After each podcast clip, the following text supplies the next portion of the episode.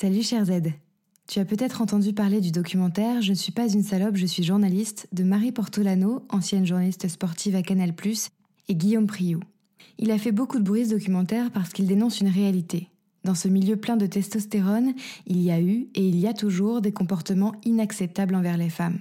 C'est important de le savoir, mais ce n'est pas ce qui doit t'empêcher de poursuivre ton but si tu rêves de devenir journaliste sportive.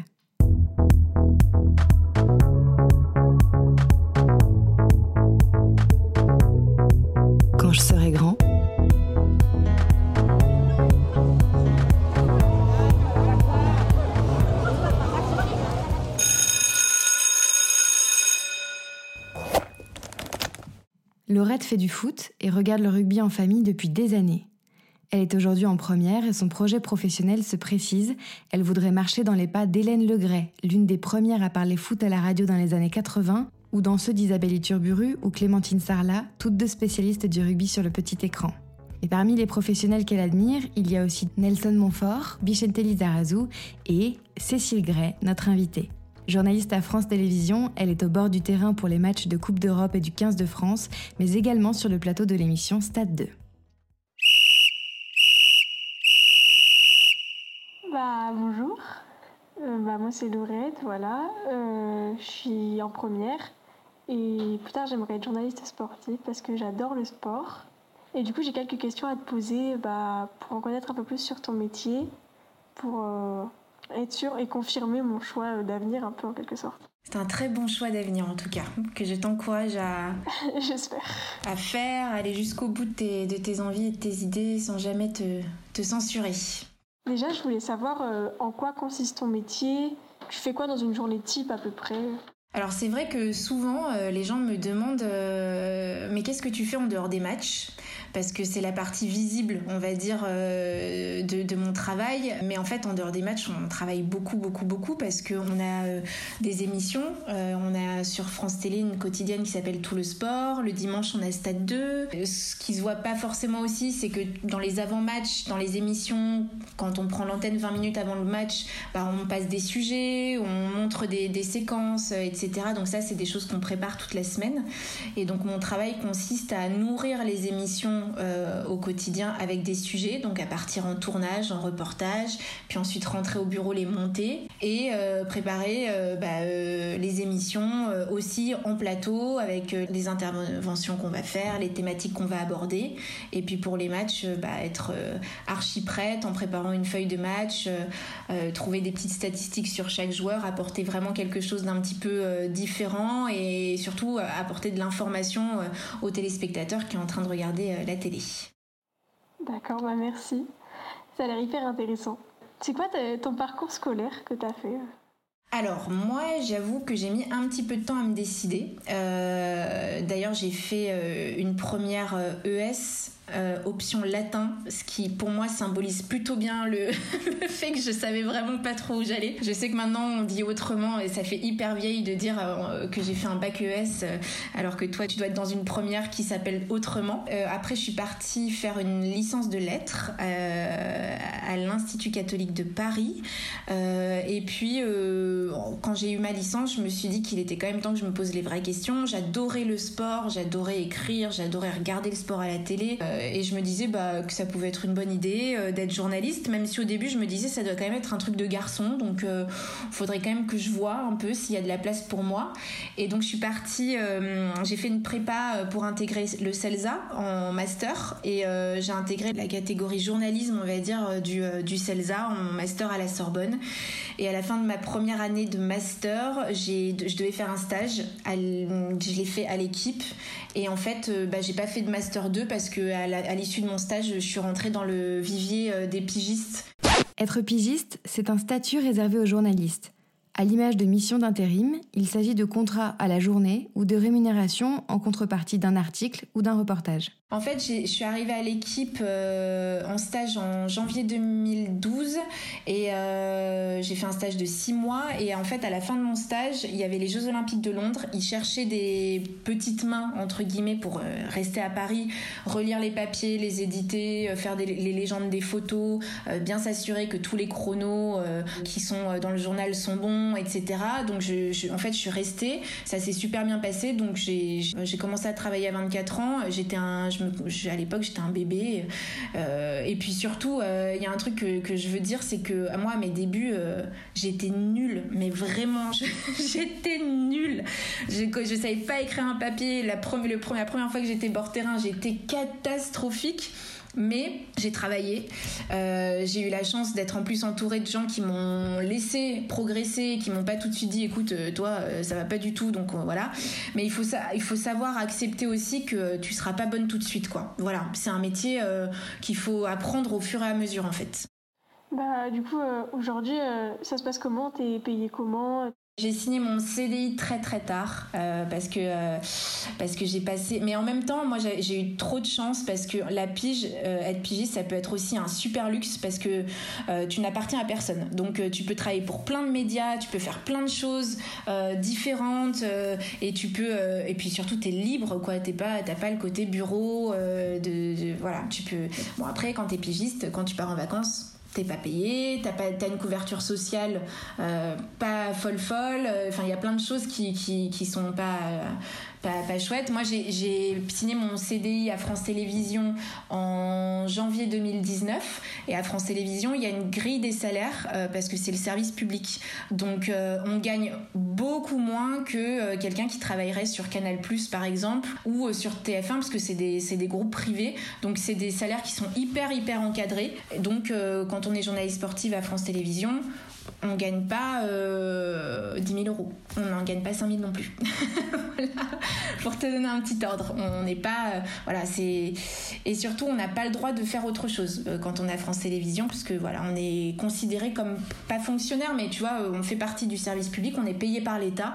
Donc on se doit d'être euh, irréprochable sur, sur tout ce qu'on, tous les à côté. Et en plus, moi, je trouve ça hyper normal.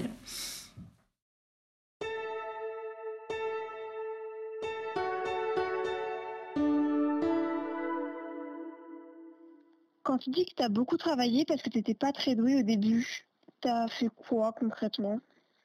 Pour ce qui est de la télé, euh, par exemple, quand j'arrivais à un match euh, de Pro D2, je savais tout par cœur, je savais qui faisait quoi, euh, et j'appelais en fait les clubs de la veille ou l'avant-veille, et je passais une heure au téléphone avec l'entraîneur ou, ou quelqu'un qui pouvait me renseigner sur chaque joueur qui était sur la feuille de match, s'il pouvait jouer tel poste ou tel poste, comme ça, je faisais en sorte de ne jamais me tromper. Ça demandait beaucoup de temps. Alors aujourd'hui, on a de la chance parce que aujourd'hui, en tout cas sportivement, tu peux trouver plein de trucs sur internet, euh, des statistiques, etc. C'est très facile. Mais voilà, je, prenais la feuille de match et j'y passais 4-5 heures et euh, chaque joueur, je, faisais en sorte d'avoir quelque chose à dire de pertinent sur lui, euh, connaître son histoire, bien prononcer son nom parce que ça c'est bête mais c'est hyper important. Et puis en plus, c'est le genre de truc, si tu te trompes là-dessus, en plus, quand t'es une fille, euh, globalement, tout de suite, on dit en fait, elle n'y connaît rien. Donc euh, voilà, c'était euh, c'était ça. Et puis après, même dans la pertinence de mes interventions, je, je faisais en sorte d'être toujours très très prête en fait, de jamais être surprise par quoi que ce soit. Et puis aujourd'hui à France Télé, il y a la dimension reportage qui est qui est rentrée en compte, c'est de travailler des reportages, trouver la bonne histoire, la raconter parfaitement, etc. Donc et ça, c'est vrai que ça demande du travail. Tu peux arriver hein, sur un match sans avoir dire euh, le numéro 1 rentre, euh, sort, il est remplacé par le numéro 17 tout le monde peut le faire. Au moins, tu en effet, tu te trompes pas si tu dis ça en plus. Mais euh, moi, je me suis dit, si tu veux montrer aux gens que tu prends le truc au sérieux, que t'es pas juste là pour profiter et faire joli, il faut que tu apportes autre chose. très bien, merci. Et du coup, tu as dit que bah, c'était tu avais un peu peur, que c'était un milieu masculin. Et du coup, je voulais savoir si c'était pas trop dur de s'imposer bah, en tant que femme dans le milieu du sport. Bah, moi, je pars du principe que c'est un peu dur de s'imposer quand on est une femme tout court, malheureusement, même si euh, on avance et qu'il y a plein de choses qui sont faites pour que les choses avancent. Euh, mais c'est vrai que de travailler dans un milieu masculin, d'être en minorité, euh, ça peut faire un petit peu peur en fait, parce que on se dit comment je vais m'en sortir moi en tant que femme dans un milieu qui a des codes très très masculins avec tout ce que ça implique, etc. Mais moi, j'ai eu de la chance d'arriver à une époque où il y avait quand même une prise de conscience générale dans mon milieu qu'il fallait féminiser les rédactions, qu'il n'y avait pas assez de filles et qu'il il en fallait parce qu'elles apportaient quelque chose de plus. Donc euh, euh, j'ai eu de la chance d'arriver à cette époque-là et j'ai eu de la chance euh, d'avoir une opportunité assez rapidement après mes études. La preuve, je, je suis même pas allée au bout de mes études, j'ai commencé à travailler très très jeune. Mais oui, je vais pas te mentir, c'est pas évident, mais c'est possible. C'est quoi les aspects positifs et négatifs de ton métier? Euh, les aspects positifs, c'est que tu vis des choses extraordinaires et que euh, tu es euh, au contact d'émotions très très fortes. Quand tu es au bord du terrain, pour reprendre un exemple très récent, à la fin du match France-Pays de Galles de la semaine dernière. Le 20 mars dernier, le 15 de France s'était imposé 32 à 30 face aux Gallois dans le choc de la cinquième journée du tournoi Destination. Malheureusement, une semaine plus tard, ils se sont inclinés. Pour la petite histoire, c'est le même joueur qui avait marqué l'essai victorieux à l'aller qui a fait une erreur à la toute fin du match retour permettant au Pays de Galles de marquer un essai où la France gagne à la dernière seconde, même s'il n'y a pas de public, il se passe un truc extraordinaire. Tu te retrouves au milieu d'une émotion très forte et collective et tu en fais partie. Euh, donc euh, pour moi, ça c'est ce qui me pousse à, continuer tous les jours et puis ce qui m'engage dans ma vie de tous les jours dans ce métier-là.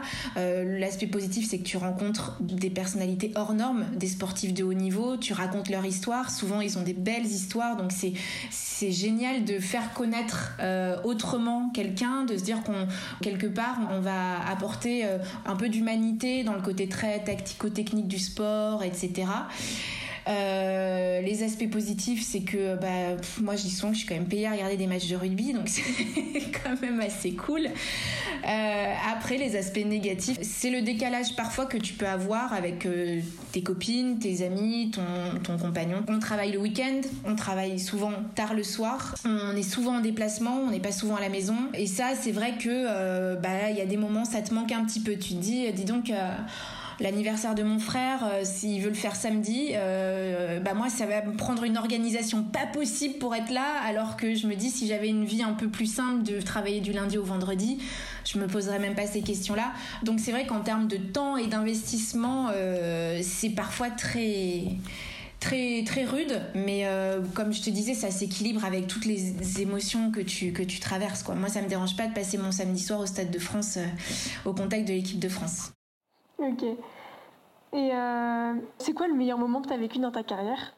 Bah, il y a eu plein de moments euh, très forts. Euh, il y a eu des moments vraiment très très forts. Il y a des moments très forts parce que c'est collectif, comme ce qui se passe à Cardiff l'année dernière quand l'équipe de France gagne. C'est un, le dernier, un des derniers matchs avec du public, donc en plus je, m'en souviens avec beaucoup de, de, mélancolie parfois et de nostalgie. Mais je sais qu'il y a eu un moment où je suis un peu sortie de mon rôle et j'ai été submergée d'émotions et j'ai eu les larmes aux yeux parce que je me disais euh, c'est incroyable ce qui se passe. Donc ça c'est une, c'est une émotion collective et après il y a des émotions plus personnelles. Quand euh, bah, euh, mon premier match au bord du terrain, personne dans le stade savait que c'était mon premier match au bord du terrain mais moi je le savais. Et c'était à Lyon, c'était Lyon-Bourgoin en Pro D2, c'était pas le match de l'année, c'était pas le match du siècle, il s'est pas passé grand chose mais pour moi c'était une émotion très très très très forte, très très forte d'être là. Et euh, et, parfois, voilà, il y a des choses qui t'atteignent personnellement, individuellement plus, euh, parce que euh, ça veut dire quelque chose d'autre pour toi. Mais je crois que franchement, ouais, la, victoire à Cardiff l'année dernière, c'était vraiment quelque chose de très, très beau, très fort. Ok. Et t'as un rêve ou pas en tant que journaliste sportif?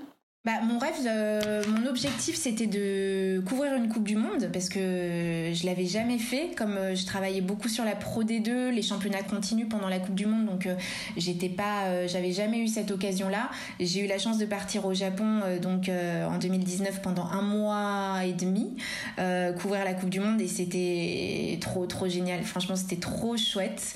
en plus, c'était au Japon, donc il y avait un côté vraiment dépaysant, de au-delà de l'événement d'arriver dans un pays où moi j'avais jamais été, où la culture est différente, où tu, découvres tout un monde euh, très particulier.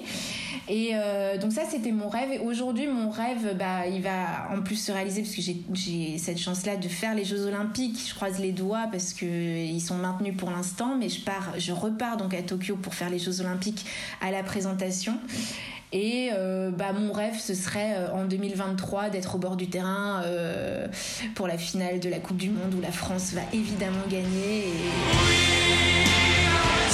Où le stade sera évidemment plein et où il va se passer évidemment trop de choses trop cool. Et, et là, ce, sera, ce, serait, ce serait génial de, de vivre ça. Bah, J'espère en tout cas. tu donnerais quoi comme conseil à quelqu'un qui veut être journaliste sportif? Alors, je lui dirais que c'est ça suffit pas d'être passionné euh, parce qu'il y a plein de gens qui adorent le sport, euh, qui, en, qui le regardent. Moi, je sais que euh, dans mon entourage, il y a des gens qui regardent tous les matchs de foot, de Ligue 1, etc., mais qui pour autant seraient tout, tout à fait incapables d'être journalistes. il suffit pas d'être passionné, il faut aussi savoir raconter des histoires, aimer les gens, toujours s'effacer devant l'événement. Les gens n'allument pas la télé pour voir me voir en tout cas euh, la semaine dernière samedi soir au Stade de France euh, ils allument la télé pour voir France Pays de Galles. Donc euh, nous on est là et on apporte quelque chose et on amène un plus à la diffusion. Mais voilà on n'est pas au centre du on n'est pas le centre du monde on n'est pas au centre du débat. Donc il faut savoir s'effacer devant l'événement et devant les sportifs quand on raconte une histoire, c'est pareil. Donc euh, voilà, et puis surtout, je lui, euh, lui dirais que le sport euh, a une vraie mission collective et sociale et sociétale. oui, on parle de sport et ça peut paraître peut-être un peu superficiel, mais en fait, on apporte un truc euh, très important aux gens, surtout en ce moment, ce qui s'appelle le divertissement. On les sort de, leur, de leurs difficultés, on les sort de leur semaine euh, samedi soir quand ils allument leur télé. Ils ont passé une semaine en télétravail, fatigués, avec des annonces du gouvernement qui en plus a fait plonger encore plus tout le monde dans la, un peu dans la déprime. Donc en fait, il y a une vraie mission de service public pour le coup, euh, et c'est à prendre en compte. Voilà, c'est pas le sport, c'est pas juste un truc c'est pas, pas dérisoire et c'est une vraie mission quand on est journaliste sportif. Oui, d'accord. Et j'ai une autre question. Bah, moi, je fais un bac euh, binational et du coup, j'aimerais bien aller étudier en Espagne. Et du coup, je voulais savoir si le diplôme de journalisme, c'était quelque chose qui était reconnu euh, partout dans le monde ou seulement dans un pays en particulier. Euh, non, tu, peux, le faire, évidemment. Et puis, tu sais, moi, dans mon entourage, j'ai des gens qui n'ont pas fait d'école de journalisme, qui ont fait des facs, euh, qui ont des parcours qui sont totalement différents.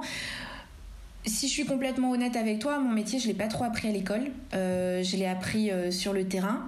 après, c'est vrai que de faire une école, ça te fait rentrer dans les rédactions pour tes stages, ça te permet d'avoir un réseau pour, accéder plus facilement à, à des rédactions.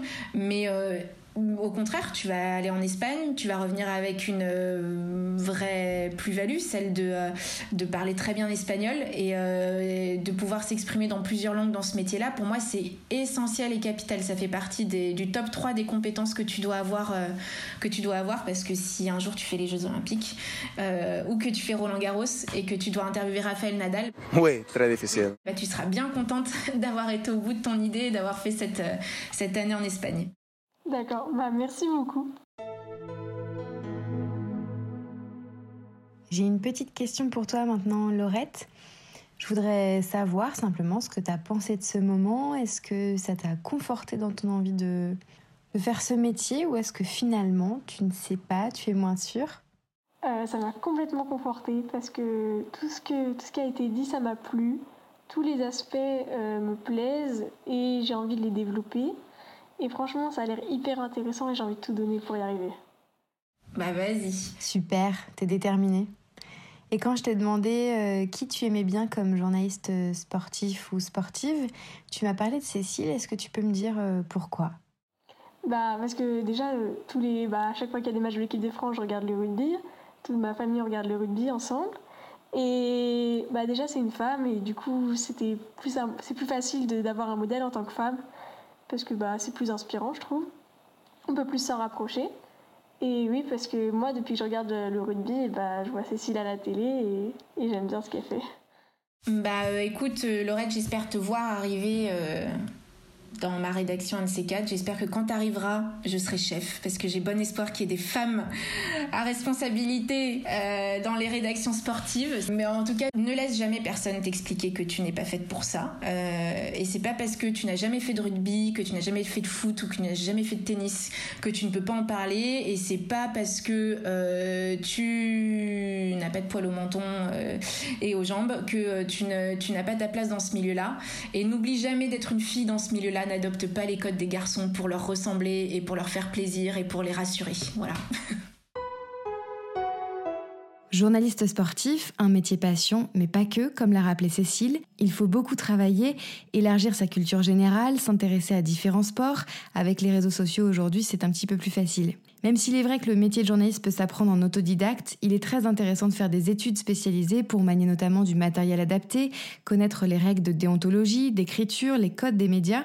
Alors je te mets les infos dans la description de l'épisode vers des formations, des écoles, mais aussi vers des infos complémentaires. Si aujourd'hui les femmes sont encore moins nombreuses que les hommes dans le paysage du journalisme sportif, en 2020 elles ne représentaient encore que 15%, elles prennent tout de même la parole et dégagent le terrain pour toi. Le 21 mars dernier, 150 journalistes et étudiantes en journalisme ont dénoncé l'infériorisation des femmes dans les rédactions sportives dans une tribune du journal Le Monde. Merci d'avoir écouté cet épisode de Quand je serai grand. La semaine prochaine, on poursuit avec un binôme féminin, toujours, Fiona et Louise. Je ne t'en dis pas plus, tu découvriras le sujet, surtout si tu nous suis sur Instagram. Et puis n'oublie pas de t'abonner sur les plateformes d'écoute. À très vite, chers Z.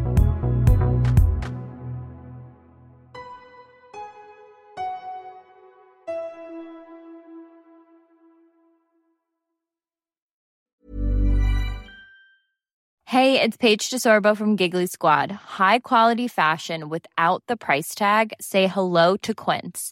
I'm snagging high-end essentials like cozy cashmere sweaters, sleek leather jackets, fine jewelry, and so much more. With Quince being 50 to 80% less than similar brands. And they partner with factories that prioritize safe, ethical, and responsible manufacturing. I love that. Luxury quality within reach. Go to quince.com slash style to get free shipping and 365 day returns on your next order. Quince.com slash style.